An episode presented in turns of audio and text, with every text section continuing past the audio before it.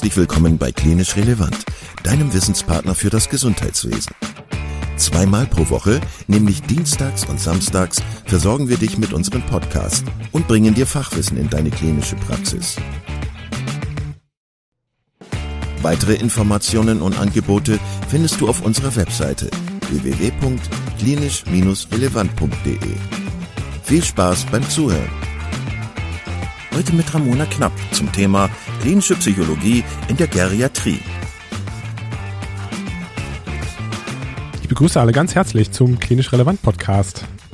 Und dich begrüße ich auch ganz herzlich, liebe Ramona. Schön, dass du wieder da bist. Wir hatten ja so eine kleine Pause, muss ich sagen. Das ist sehr schade, aber ähm, ja, umso mehr freue ich mich, dass du heute Zeit gefunden hast. Du hast ein Thema vorgeschlagen. Welches Thema war das? Ja, erstmal vielen Dank für die Einladung und dass ich mal wieder das Berufsfeld der Psychologie auch äh, vorstellen darf. Ähm, das Thema dieses Mal sind eigentlich Behandlungsmöglichkeiten der Psychologie im, in der Geriatrie oder im geriatrischen Setting. Und äh, ja, ich habe gedacht, dass das eigentlich ein Thema ist, was einmal mh, hm, vielleicht eher unbekannt ist für viele Berufsgruppen und was, ja, was vielleicht ein bisschen aufgeklärt wird was, was man da machen kann als Psychologe oder das andere, das einfach kennenlernen. Ja, da freue ich mich drüber. Ich habe das gerne aufgegriffen, dieses Thema. Also Geriatrie, das ist was, ist, was in meinem Alltag sehr häufig vorkommt. Und ähm, ich habe es vorhin schon mal gesagt, also Psychologen und Neuropsychologen finden auch immer mehr Einzug in den klinischen Alltag in der Geriatrie. Und ähm, ja, wir wollen heute mal so ein bisschen Licht da reinbringen in diese Frage, wa was machen die überhaupt, die Neuropsychologen und die Psychologen? Ähm, wie wird man vielleicht, wie, wie qualifi äh, qualifiziert man sich ähm, als Psychologe in, in der Geriatrie und welche Handwerkzeuge habt ihr vielleicht zur Verfügung?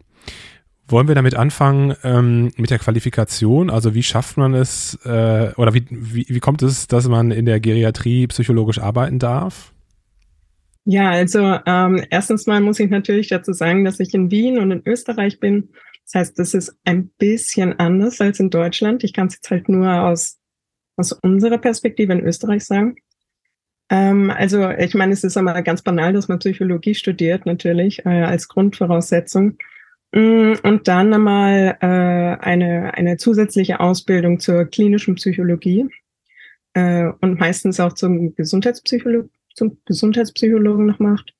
Wobei das jetzt nicht eine Pflichtvoraussetzung ist, weil man ja doch eher mit kranken Personen arbeitet.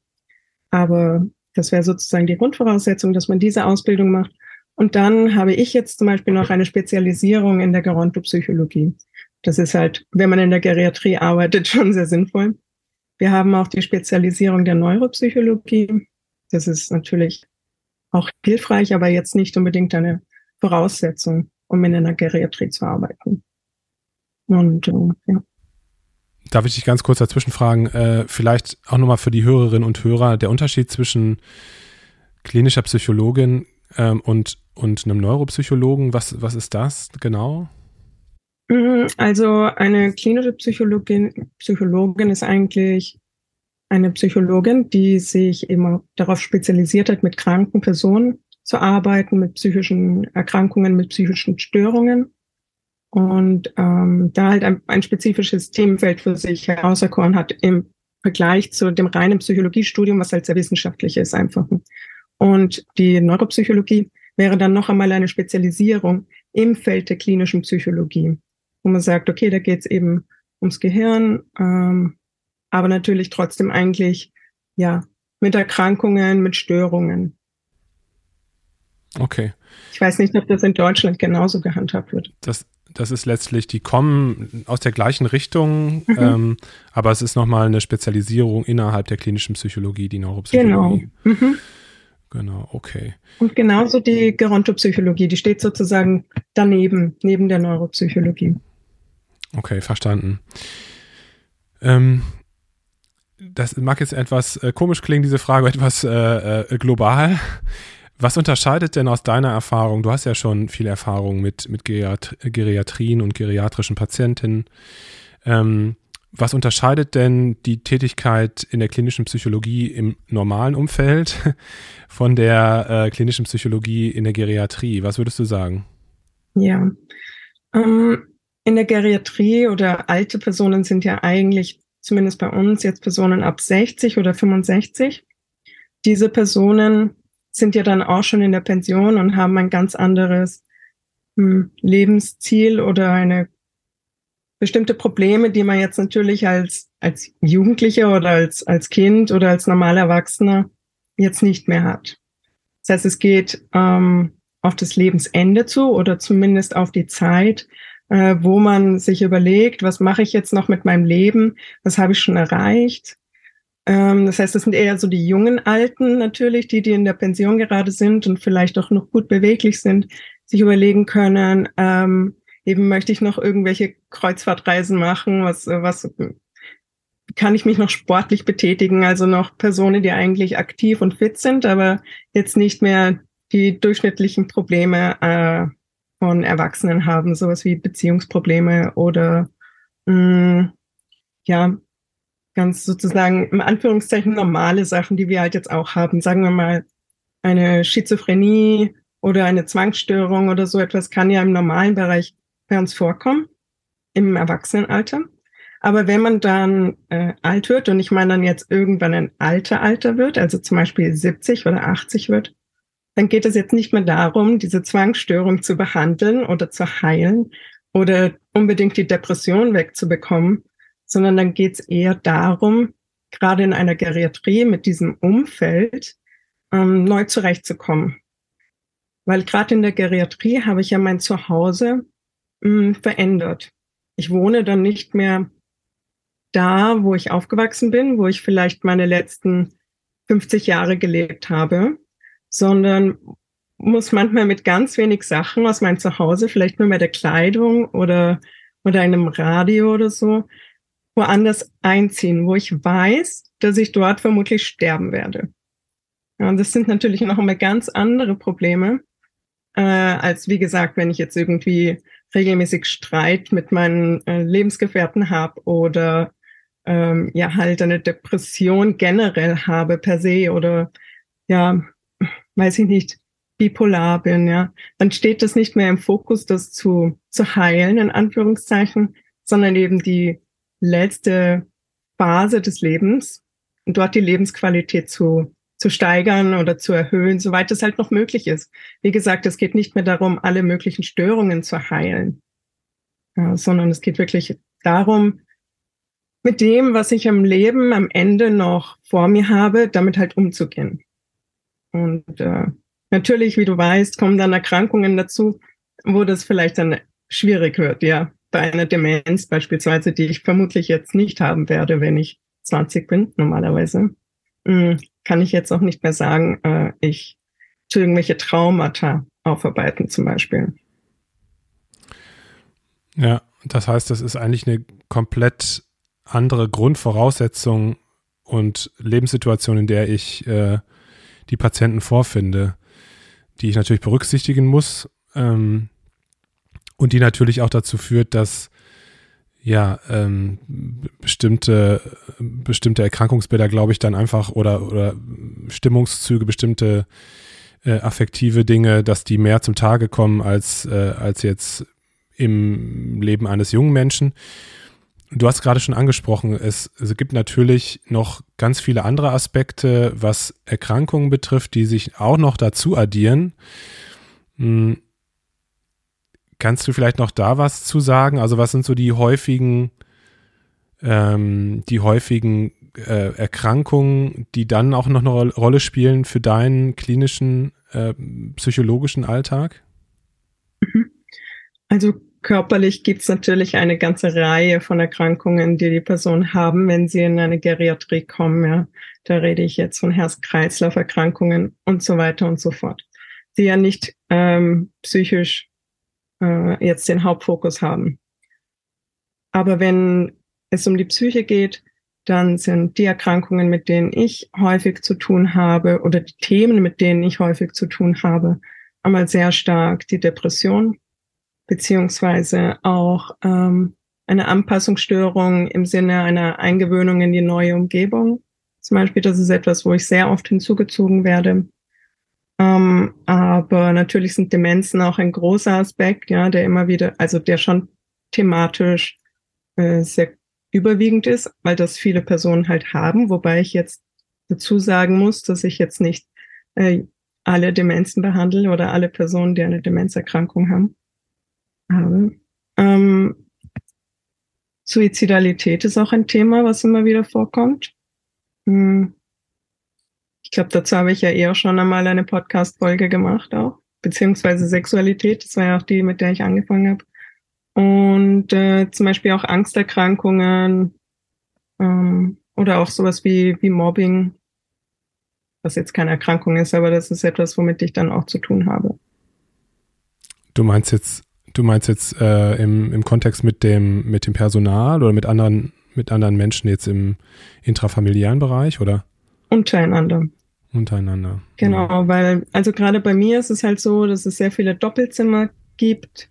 Mhm. Ähm, die Personen kommen dann nicht immer miteinander zurecht und manchmal wird äh, hacken sie ziemlich aufeinander herum oder oder versuchen die andere Person auch irgendwie wegzu wegzukriegen, indem sie besonders äh, unangenehm sind beispielsweise. Mhm. Mhm. Ja. Such, Suchterkrankungen sind hier auch noch ein Thema? Ja, ganz stark natürlich Sucht. Gerade Alkohol oder Zigaretten ist etwas, was sehr dominant ist. Ja. Aber da versuche ich eben sowas jetzt nicht mehr ähm, zu heilen oder so, ja, oder das zu schauen, dass sie jetzt weniger Alkohol trinken, weil gerade in dem, in dem Setting der Geriatrie sollen die Personen sich ja auch zu Hause fühlen und ähm, das auch machen, was sie früher gerne gemacht haben, weil das ja auch eine Ressource darstellt. Ja, dass sie, dass sie jetzt nicht auf einmal anfangen müssen, Antialkoholiker zu werden oder weniger zu rauchen, weil das ist dann eigentlich eh im Prinzip schon äh, irrelevant, wenn man so möchte. Darf ich ganz kurz was so Persönliches dazwischen fragen? Also, das hört sich ja alles so ziemlich traurig und bedrückend auch an, oder? Also, wenn man jetzt von dieser Grundvoraussetzung ausgeht, du hast es vorhin gesagt, die Leute gehen dahin in, in die Geriatrie, in dem Setting, in dem du gerade arbeitest, letztlich um ihre letzten, um ihre letzten Jahre zu verbringen. Und äh, sie müssen sich von vielen Sachen trennen äh, und so weiter und so weiter. Es ist eigentlich gekennzeichnet durch Verlust und ähm, durch, durch Einschränkungen. Der Körper macht nicht mehr das, was man so möchte. Ist das so eine Grundstimmung, die, so, die du so wahrnimmst? Und ist das was, was für dich auch sehr schwierig sein kann im Alltag? Ähm, ich muss natürlich dazu sagen, dass ich jetzt natürlich die Person habe, die unzufrieden und unglücklich äh, und ängstlich äh, oder verärgert sind, dass, dass das natürlich mein Klientel ist sozusagen. Ja, also wenn es jemandem gut ist, dann landet er nicht bei mir, dann kann ich mich sozusagen wieder verabschieden. Äh, also es gibt nicht nur Personen, die unglücklich und unzufrieden sind, äh, sondern es gibt natürlich auch sehr viele, die sehr gut mit der Situation zurechtkommen. Also ich äh, denke da insbesondere an eine Bewohnerin von mir, die zu Hause schon sehr depressiv war, die alleine war, die nur mehr gegen die Wand gestarrt hat. Ähm, und so viel Medikamente kreuz und quer genommen hat, dass sie schon gar nicht mehr wusste, was sie überhaupt tut. Mm, und dann eben in die Geriatrie gekommen ist bei uns und auf einmal wieder total sozial äh, integriert ist und kümmert und schaut, dass die, weiß ich nicht, die Zeitung erhalten oder, oder, äh, weiß ich nicht, aufs Klo gebracht werden und die sich sehr, sehr stark kümmert um die anderen Personen. Ja. Das heißt, eine soziale Isolierung findet dann nicht mehr statt. Und das ist ja das, was viele, viele alte Personen haben. Gerade wenn, wenn die, wenn die Kinder ausgezogen sind und die Enkel vielleicht nur mehr einmal alle zwei Monate vorbeikommen oder vielleicht sogar Kontaktabbruch zur gesamten Familie ist, dann ähm, ist das, ist das einfach was Gutes, wenn man wieder eine Gemeinschaft hat. Ja. Also es klingt negativ bei mir, weil ich ja mit den unglücklichen Personen zusammenarbeite. Ein kleiner Bias dabei. ja. Okay. Ähm, du arbeitest ja, und das, du sagst, wenn du immer Geriatrie sagst, dann meinst du ja in deinem Fall, dass es sich um eine Wohneinrichtung handelt. Das heißt, die Menschen sind jetzt nicht in einem klinischen Setting, sondern ähm, ja, in Deutschland würde man sagen, in einem Altersheim, also etwas unschöner äh, Begriff, aber egal. Ähm, wie genau gehst du vor? Ähm, ist es so, dass du die Patienten nach bestimmten Kriterien screenst und ähm, schaust, wer hat Therapiebedarf, wen, wer, wer, ist gut zurecht? Also wie, wie machst du das? Ähm, also prinzipiell muss ich noch zu deinem ersten Satz sagen, dass wir eben sagen, dass es ein Pflegewohnhaus ist, um zu vermitteln, dass die Personen dort ähm, halt wohnen und zum Beispiel nicht in einem Krankenhaus sind oder oder ich meine, man könnte schon auch Altersheim sagen, aber den Begriff versuchen wir halt zu vermeiden, einfach weil es ein bisschen wohnlicher klingt beim Pflegewohnhaus. Und bei uns heißen die Personen deswegen halt auch Bewohner jetzt zum Beispiel anstatt Patienten, wobei das jetzt keinen riesigen Unterschied macht, aber so feine Details dann, ja, einfach man darauf achtet. Mm, ich arbeite in einem sehr großen Pflegewohnhaus, mm, beziehungsweise, ja, wir haben so über 270 Personen, die da wohnen. Mm, ich kenne deswegen einfach nicht alle und ähm, kann deswegen nicht zu jeder Person gehen und schauen, ob sie psychologische Unterstützung braucht. Das ist anders in einem kleineren Haus. Ja, da kann man das schon machen, dass man jede Person, die einzieht, kennenlernt und ähm, anhand der Biografie feststellen kann, ob eine psychologische Unterstützung möglich ist oder nicht.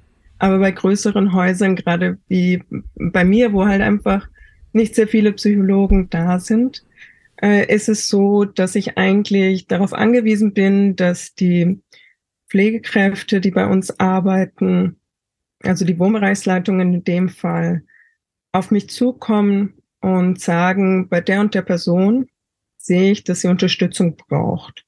Und die sind ja auch sehr geschult, was Erkrankungen anbelangt und ja, eben verschiedene Personen und die, und die Individualitäten.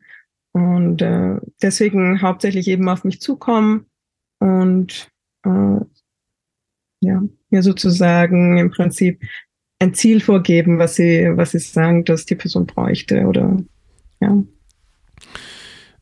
Das heißt, wenn die Patientin und Patienten sich auffällig verhalten in irgendeiner Form, dann wird das Personal darauf aufmerksam, du wirst dann angesprochen.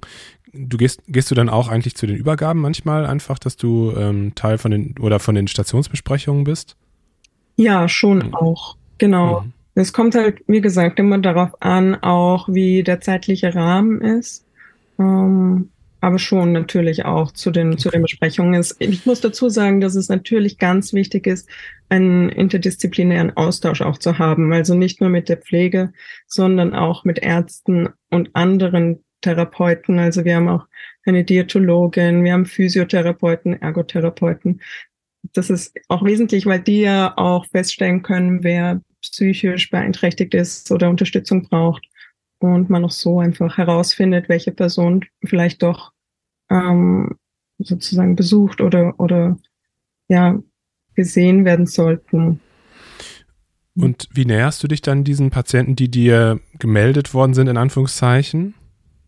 Mhm, also prinzipiell ist es so, dass ich erst einmal die Biografie nachlese, weil wir sehen ja in der Datenbank auch, welche Erkrankungen ähm, da sind eben wage die Biografie ähm, und dann gehe ich auf die Personen zu, äh, stelle mich einmal vor. Ich sage natürlich schon, dass ich Psychologin bin und auch, dass ich Verschwiegenheitspflicht habe, aber ähm, haben natürlich eine Hemmung, wenn ich sage, ich komme jetzt zu Ihnen, weil ich habe gehört, dass Sie sehr traurig sind. Also so würde ich das nie machen, mm, sondern ich frage Sie erst einmal, ähm, wie es Ihnen halt hier geht in der äh, in der Einrichtung und ähm, versuche hier ein, ein ähm, Gespräch erst einmal in Gang zu bringen.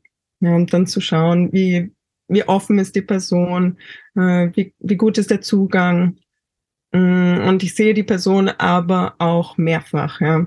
Also sagen wir mal, mh, so mindestens fünf Einheiten, fünfmal, um dann herauszufinden, macht es überhaupt Sinn, hier eine längerfristige Behandlung ähm, zu machen. Ja. Weil es kann ja sein, dass die Person gar nicht möchte. Auch wenn das von außen gesagt wird, okay, die braucht es, weil die weint immer, ja. Kann es ja auch sein, dass die Person immer in der Nacht weint.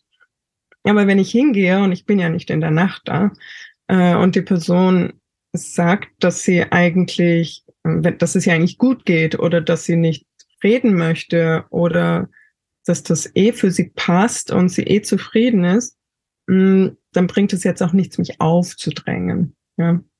Also es ist kein Zwang, die Psychologie äh, da aufzunehmen. Ja. Aber ich versuche sehr unverbindlich dran zu gehen. Ja, nicht, dass die Personen, mh, mm, weil die haben ja oft eine Hemmung auch, wenn sie das Wort Psychologe äh, hören äh, und denken, oh ja, bin ich vielleicht krank? Warum kommt die Person zu mir? Ich muss, ich muss irgendein schlimmes Problem haben. Mhm. Das versuche ich zu nehmen, diese Angst. Mhm. Dass das Ganze so etwas Aufsuchendes hat oder äh, irgendwas, ja, wie du sagst, unverbindlich Aufsuchendes hat. Mhm. Und ich kann mir vorstellen, dass wenn du ein zweites oder drittes Mal hingehst, dass sich solche Vorurteile oder Ängste sich dann auch vielleicht ein bisschen relativieren, wenn man sich vielleicht schon mal ein bisschen kennengelernt hat. Ähm, ja, und ähm, lass mich noch kurz sagen, die meisten Personen sind doch einfach ähm, froh. Äh, sie, sie nehmen das extrem gut an eigentlich, weil, weil ähm, sie gerne reden möchten, sie gerne das haben, dass sich jemand äh, auch für sie interessiert. Mhm. Äh, abgesehen davon, dass also diesen neutralen Handeln einer, einer Pflegekraft, was auch super sein kann, aber die kann ja nie die Zeit haben, sich jetzt eine Stunde beispielsweise hinzusetzen. Ja. ja. Wir sind ja in einem äh, medizinischen Podcast und äh, es gibt ja auch immer wieder, ähm, wir Mediziner wollen ja immer gerne Fakten, Fakten, Fakten haben. Inwiefern spielen ähm, ja, äh, standardisierte Testverfahren eine Rolle bei dir, deiner Tätigkeit? Äh, wie helfen dir diese Testverfahren möglicherweise auch den Patienten einzuschätzen? Ist das etwas, was, was du benutzt oder? Mhm, das mag von Haus zu Haus auch unterschiedlich sein, von Einrichtung zu Einrichtung. Ähm, dadurch, dass es eben bei uns eher ein, ein Wohnhaushalt ist, geht es jetzt nicht darum, alle Personen psychologisch durchzutesten. Ähm, wesentlich ist natürlich immer der MMSE, ja, die, die Einschätzung der kognitiven Beeinträchtigung, der wird äh, sehr oft natürlich gemacht. Ähm, und auch von mir, aber auch von den äh, Neurologen beziehungsweise Psychiatern auch. Und wenn es indiziert ist, dann mache ich auch andere Testungen, wie zum Beispiel hm, die Abklärung von Depressionen, ja, äh, mit der GDS, also mit der geriatrischen Depressionsskala. Hm, oder es gibt auch den, den HATS, wo die Depression und die Angst abgeklärt wird im Hospital-Setting der aber sehr komplex ist, den ich eigentlich Personen nicht vorgeben kann, die, äh, die vielleicht sich nicht mehr gut konzentrieren können oder nicht gut lesen können oder so. Das muss ich abstimmen auf die Person, wie, wie sehr die überhaupt sich konzentrieren kann und auch wie lange, ja. Ich kann ja keine sehr lange Testbatterie jetzt durchführen, die vielleicht äh, zwei Stunden oder eine Stunde dauert, wenn die Person müde ist äh, sich nicht konzentrieren kann lange mh, hm, und, und das dann für mich nur relevant ist, um irgendwelche Punktezahlen zu bekommen, dann ist das nicht, äh, nicht der Fokus. Ja. Es ist dann für mich relevant, ähm, zu wissen, wie ich die Person unterstützen kann. Aber natürlich werden auch Tests durchgeführt, aber halt, wenn sie indiziert sind. Ja. Außerdem MMSD. Ich finde das interessant, dass du, äh, dass du das einmal hervorhebst, dass es natürlich darum geht, jetzt hier keine wilde Diagnostik zu betreiben und irgendwelche Diagnosen zu stellen, sondern dass es darum geht, die Leute zu unterstützen äh, und den Menschen das, das Leben leichter zu machen. Und das ist ja auch einer der Gründe, warum wir eigentlich das Ganze machen.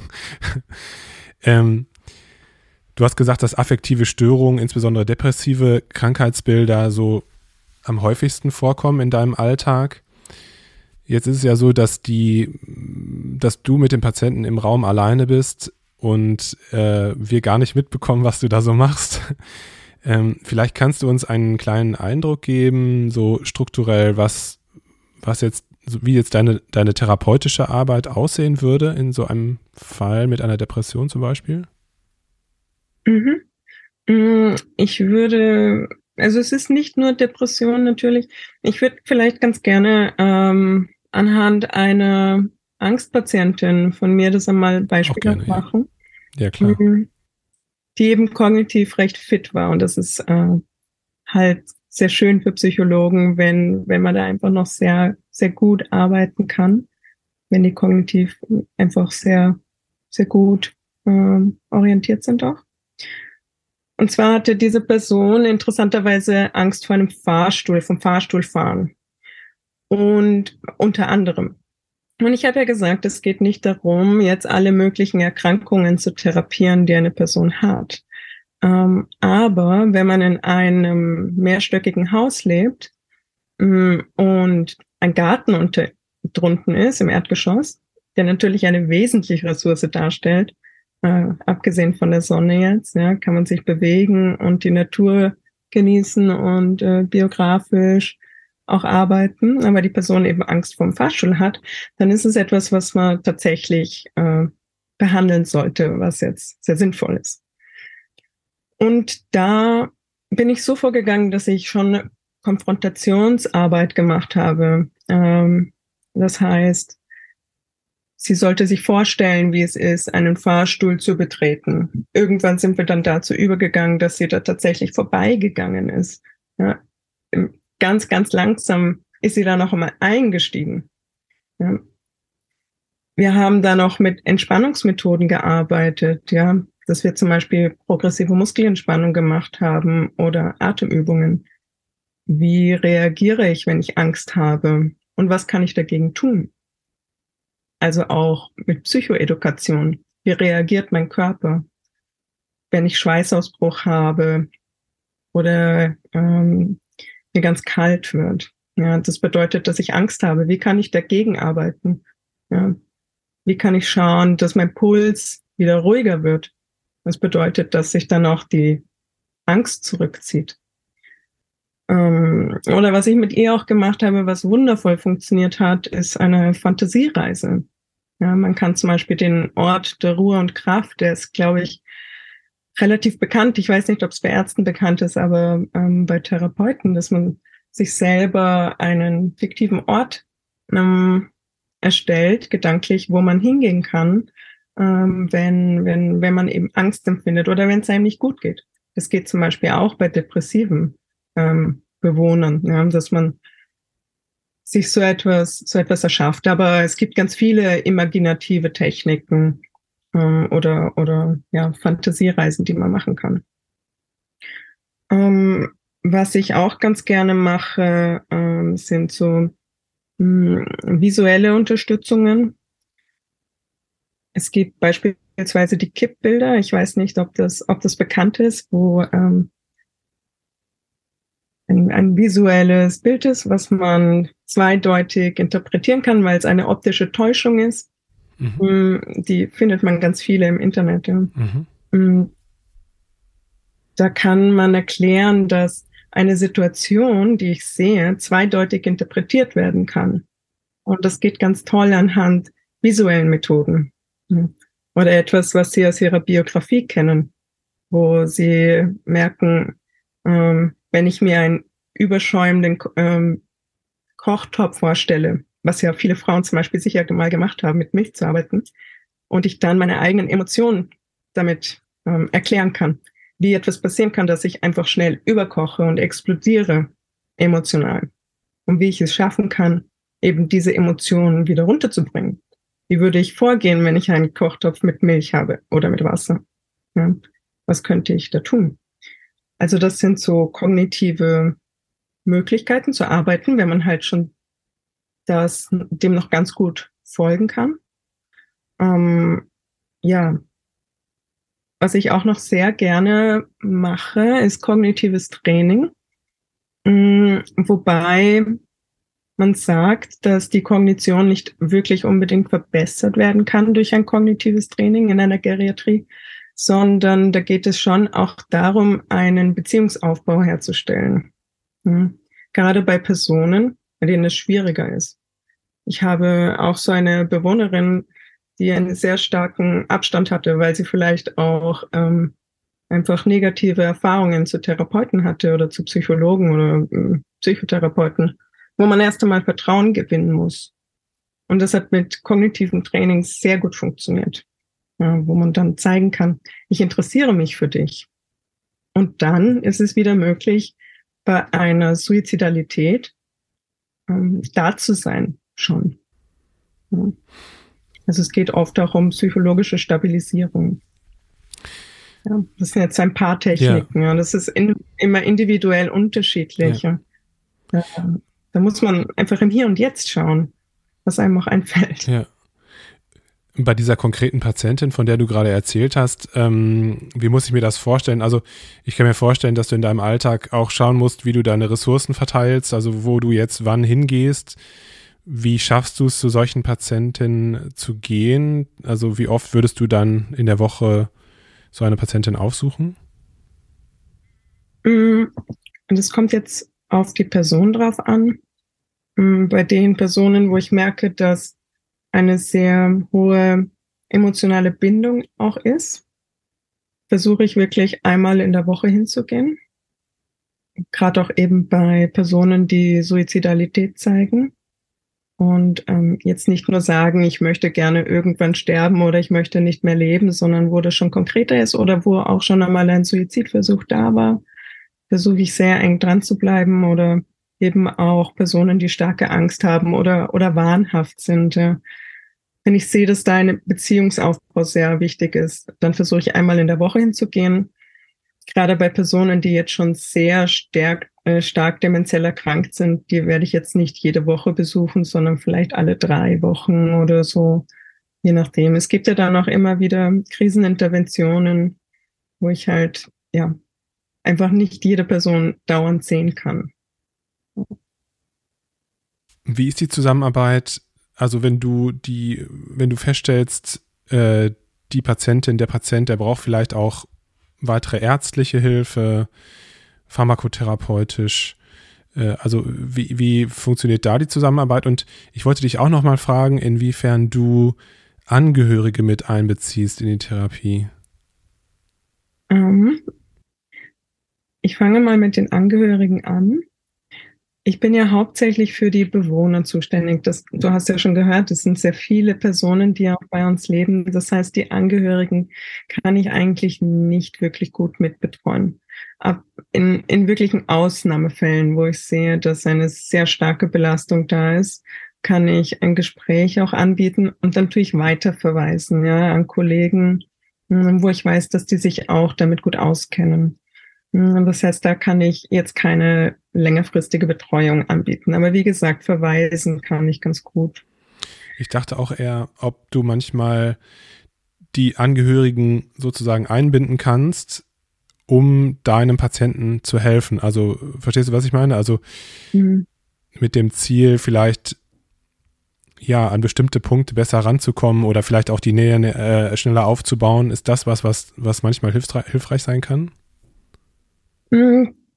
Könnte vielleicht, aber brauche ich eigentlich nicht. Ähm, es ist manchmal sogar so, dass die Angehörigen eher hemmend sind. Also Beispielsweise hatte ich schon äh, Töchter, die gerne wollten, dass zu dritt ein Gespräch geführt wird, äh, damit, damit die Mutter besser betreut wird und dass die weniger traurig ist oder so. Und wenn ich dann mit den Müttern rede, dann wollen die manchmal gar nicht, dass zum Beispiel die Töchter mit eingebunden werden. Es ist schon so, dass, dass ähm, die Angehörigen nicht immer förderlich sind für einen, für eine gute psychologische Behandlung, weil es geht mir ja um die, um die individuelle Person und ich möchte da gar nicht beeinflusst werden von irgendwelchen Angehörigen oder die auch zu sehr mit einbeziehen. Zum Beispiel bei der Biografie brauche ich das nicht immer. In Ausnahmefällen ist es sehr gut, wenn die Person auch nicht reden kann, zum Beispiel jetzt, ja, oder will. Aber ansonsten beziehe ich Angehörige eher weniger mit ein. Aber das kann sein, dass das andere Psychologen anders machen. Zu den Ärzten kommend. Dadurch, dass wir im Pflegewohnhaus sind und keine Ärzte angestellt sind, ist jetzt der Kontakt bei mir mit den Ärzten nicht wöchentlich oder so. Der, die Visiten werden über die äh, Gesundheits- und Krankenpfleger organisiert. Das heißt, da ist ein engerer Kontakt. Mm, aber ich habe schon auch einen Austausch, wenn, wenn ich denke, dass ich da unterstützen kann oder nachfragen kann. Ähm, dann, dann gibt's da schon eine, eine, einen Austausch mit Ärzten jetzt. aber bei mir eben weniger der Fall, weil sie eben nicht angestellt sind. In einem Pflegekrankenhaus ist das noch einmal ganz anders. Ähm, ja, das ist, kommt drauf an, wo man angestellt ist, wie die Institution aussieht. Ja. Du hast ja gerade so ein Beispiel beschrieben von einer Patientin, die kognitiv in einem guten Zustand war. Ich stelle mir das ähm, als sehr herausfordernd vor, wenn es um Patienten geht, die eben kognitiv nicht gut zurecht sind, die äh, desorientiert sind, die ähm, Zeitgitterstörungen haben, die Kurzzeitgedächtnisstörungen haben, die vielleicht auch ja, mit wahnhafter Symptomatik zu tun haben. Das ist ja alles deutlich äh, herausfordernder, würde ich sagen, oder würde ich, kann ich mir vorstellen. Welche Möglichkeiten der Intervention und der Therapie hast du bei solchen Patienten? Also, oder vielleicht kannst du auch nochmal erzählen, wie du da vorgehen kannst, um vielleicht ein bisschen Ruhe in das ganze Spiel zu bekommen. ja, ich meine, manchmal besteht, glaube ich, so die Meinung, dass der, die Psychologin kommt und ähm, mit dem Zauberstab wedelt und dann ist alles wieder in Ordnung.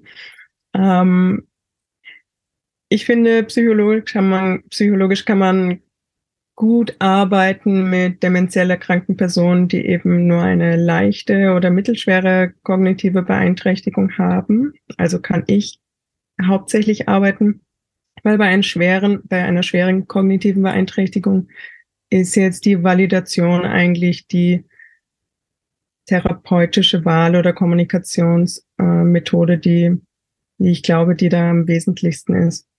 Mm, ich habe beim Beispiel von einer Person, die demenziell erkrankt ist und mit der aber eine psychologische ähm, Betreuung sehr gut funktioniert.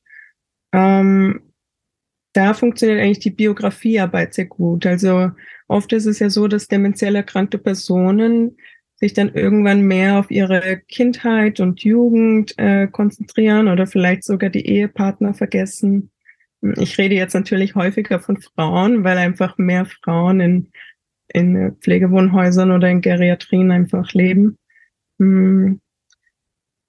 Und dort war einfach das Thema sehr viel die, die, die Kindheit und die Mutter, die sehr streng war und äh, keine liebevolle Beziehung hatte und äh, ja, teils gewalttätig auch war. Und äh, in der Geriatrie selber hat sie sich immer sehr ungerecht behandelt gefühlt. Ja, hat sich schnell aufgeregt, äh, hat sich selber als hysterisch bezeichnet. Und wenn ich mit ihr geredet habe und äh, ihre Biografie beleuchtet habe, ist es eigentlich sehr schnell möglich gewesen, eine Parallele zu ziehen. Ja, wo sie sagen konnte, ach ja, meine Mutter hat mich auch immer ungerecht behandelt und sie war auch nicht fair zu mir und hat mir eine Watsche gegeben, obwohl ich das nicht, äh, obwohl das nicht gerechtfertigt war, obwohl ich nichts, nichts gemacht hatte. Und sie dann erkennen konnte, dass das vielleicht zusammenhängt, dass sie da viel auch nicht aufgearbeitet hat in der Kindheit. Ähm, das wird jetzt auch nicht mehr so sein, dass sie das aufarbeitet, ja. Äh, da wird es keine Therapie geben in dem Sinn. Mm, aber es hat ihr sehr gut geholfen, darüber nachzudenken und das auch zu besprechen, dass sie eben so ungerecht behandelt gefühlt hat und sie das dann auch verstehen konnte. Man muss aber natürlich sagen, dass sie das irgendwann vergessen wird bei einer demenziellen Erkrankung. Diese, diese sozusagen Erfolge, die, die wir haben in einem Gespräch, die werden dann irgendwann wieder vergessen ähm, werden, weil sie sich immer weniger an die Vergangenheit äh, erinnern wird. Und dann geht es sehr viel um den Beziehungsaufbau, den man ja dann schon hatte. Bei ihr war es zum Beispiel so, dass sie gesagt hat, ähm, weil viele sehen ja auch schlecht, ich weiß, dass ich sie kenne, aber ich erkenne sie an ihrer Stimme. Und da sieht man, dass das ist ein Beziehungsaufbau, der dann auch längerfristig ist, auch in den kommenden Monaten oder Wochen, je nachdem, wie stark die Erkrankung voranschreitet, dann einfach schon da ist und man dann gut miteinander noch arbeiten kann, auch wenn die Erkrankung schon immer weiter fortschreitet. Ähm, ja, so, so mache ich das bei demenziell Erkrankten, beziehungsweise bei der Sexualität habe ich das ja eh auch schon beschrieben, dass man da ähm, eine Bedürfniserhebung gut machen kann und ähm, wenn jemand in seiner Vergangenheit oder auch so ähm, ein Bedürfnis nach Körperkontakt hat, und das hat man ja sehr lange. Ich meine, es ist ja nicht so, als ob man das vergisst, dass man, dass man Berührungen haben möchte. Dann kann man das auch ein, bei einer demenziellen Erkrankung, die schon weit fortgeschritten ist, auch hier noch gut vorgehen. Ja. Ich kann mir vorstellen, dass ähm, du hast es ja gerade vorhin gesagt, dass es immer wichtig ist, im Hier und Jetzt zu bleiben und ich glaube, du musst viel Flexibilität an den Tag legen, weil äh, ich glaube, es macht keinen Sinn, da so einen äh, elaborierten äh, Therapieplan äh, zu haben, mhm. sondern du kommst ja zu Patienten, die, die dir wahrscheinlich dann jedes Mal eine neue Herausforderung präsentieren. Also ja. jetzt im Hinblick auf die demenziell veränderten Menschen. Ähm, ja, aber schön, schön, dass du uns mal einen Einblick gegeben hast in deine Arbeit. Ähm, das ist vielleicht, ähm, am Anfang hatte ich ja diesen, diesen Eindruck, dass das alles so ein bisschen traurig und ähm, schwarz ist, aber ja, ich kann mir auch vorstellen, dass, dass du viele äh, Erfolge feierst, oder? Also, dass du auch häufig nach Hause gehst und denkst, dass du sinnvolle Dinge getan hast. Ja, total sinnvoll, ähm, weil, weil die Personen eigentlich sich immer bedanken und immer erfreut sind, dass man da war. Wirklich eigentlich immer. Egal zu wem man geht, ähm, habe ich das Gefühl, dass sie sich freuen, dass ich mir auch die Zeit genommen habe, mit ihnen zu reden. Und da geht's jetzt nicht um eine Stunde, ja, da geht's manchmal um fünf Minuten, zehn Minuten einfach so Zeit zu nehmen. Und dass ich diese Freiheit habe, ja, das ist das, was, was ich auch so schätze, weil ich einfach nicht den Druck habe, vielleicht wie, ja, wie, wie, wie andere Berufe, wie die Pflegekräfte insbesondere natürlich, aber wahrscheinlich auch die Ärzte, dass ich mir einfach individuell auch die Zeit nehmen kann. Und das macht es sehr lohnenswert für mich. Ja. Mhm. Das kann ich mir gut vorstellen. Ramona, vielen, vielen Dank. Es hat sehr viel Spaß gemacht, mit dir zu sprechen und einen Einblick zu bekommen in deine Arbeit. Ich hoffe, dass wir bald wieder ein äh, psychologisch-geriatrisches Thema finden können. Aber für heute vielen, vielen Dank und hoffentlich bis bald. Danke für die Einladung. Vielen Dank, dass du heute wieder zugehört hast und unser Gast gewesen bist. Wir hoffen sehr, dass dir dieser Beitrag gefallen hat und du etwas für deinen klinischen Alltag mitnehmen konntest. Wenn dem so sein sollte, dann freuen wir uns sehr über eine positive Bewertung bei Apple Podcasts. Falls du Lust hast mitzumachen und es einen Themenbereich gibt, in dem du dich besonders gut auskennst, dann melde dich doch gerne unter kontakt@klinisch-relevant.de. Gleiches gilt, wenn du Themenvorschläge oder konstruktive Kritik für uns hast. An dieser Stelle auch der Hinweis auf unseren Newsletter, den du unter www.klinisch-relevant.de abonnieren kannst und der dich immer auf dem Laufenden hält. Wenn du dich für unseren Newsletter einträgst, bekommst du einen 5-Euro-Gutschein, mit dem du in unserer Fortbildungsakademie einkaufen kannst. Wir wünschen dir jetzt bis zum nächsten Mal eine gute Zeit und freuen uns, wenn du bald wieder einschaltest. Pass auf dich auf, bleib gesund. Bis zum nächsten Mal. Ciao.